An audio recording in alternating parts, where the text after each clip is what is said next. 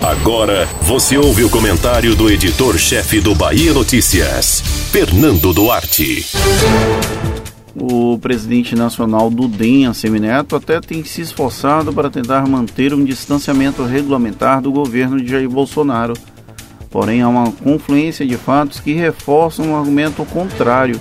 Isso vem desde o segundo turno das eleições de 2018, mas acabou intensificado com a disputa pela eleição da Câmara dos Deputados e com a possibilidade de João Roma assumir o Ministério da Cidadania algo que será muito bem utilizado pelos adversários dele em 2022 na Bahia, maior reduto petista do Brasil. A aproximação entre o DEM e Bolsonaro sempre existiu.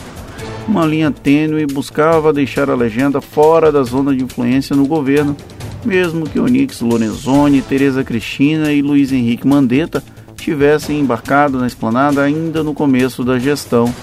O ex-ministro da Saúde virou inimigo, Porém, os outros dois seguem queridinhos do presidente e também do Centrão, originado também no antigo PFL.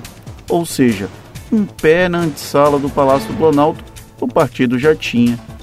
Veio a eleição na Câmara e a adesão quase que formal da bancada do DEM à candidatura bolsonarista de Arthur Lira.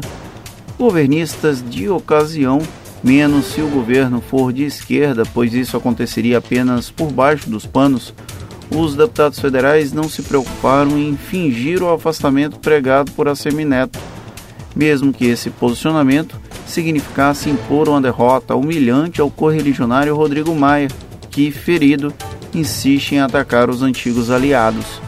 O golpe de misericórdia nesse discurso de que o ex-prefeito de Salvador não mantém relações com o governo, todavia, não se rascunha a partir do DEM.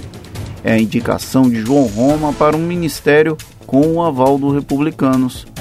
A conta pode não ficar para Semineto em Brasília, porém a chegada do ex-chefe de gabinete dele ao governo inviabiliza o esforço para mostrar afastamento.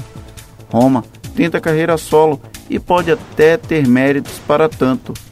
No entanto, é indissociável para a Bahia as figuras de criador e criatura, mesmo porque o capital eleitoral do deputado federal não existiria sem a ajuda de Assemineto para um candidato ao governo no estado mais anti-bolsonarista do Brasil, essa proximidade com o Palácio do Planalto pode servir como uma areia no engrenagem.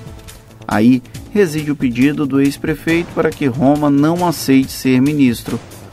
Como se não bastasse apanhar pelos atos de correligionários, inclusive apanhar do ex-amigo Rodrigo Maia, a Semineto pode ser apunhalado pelo padrão ambicioso do herdeiro do padre pernambucano depois de deixar a prefeitura numa maré de sorte, esse ciclo eleitoral recém-iniciado não parece deixá-lo sossegar.